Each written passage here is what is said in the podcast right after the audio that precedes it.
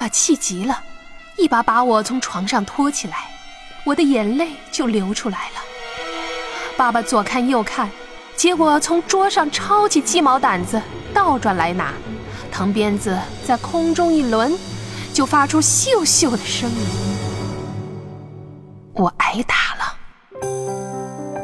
文章：爸爸的花儿落了。一，作者：林海音。六月十三日为您播出。林城，徐婷。今夜心未眠，所以我们都寂寞。二十岁前做的手，三十岁前一条狗，六十岁前拐杖独自过。人说对的人总会在下一个路口，是对是错还不是分两头。二十岁像一把火，三十岁像一条狗，六十岁像过期的啤酒。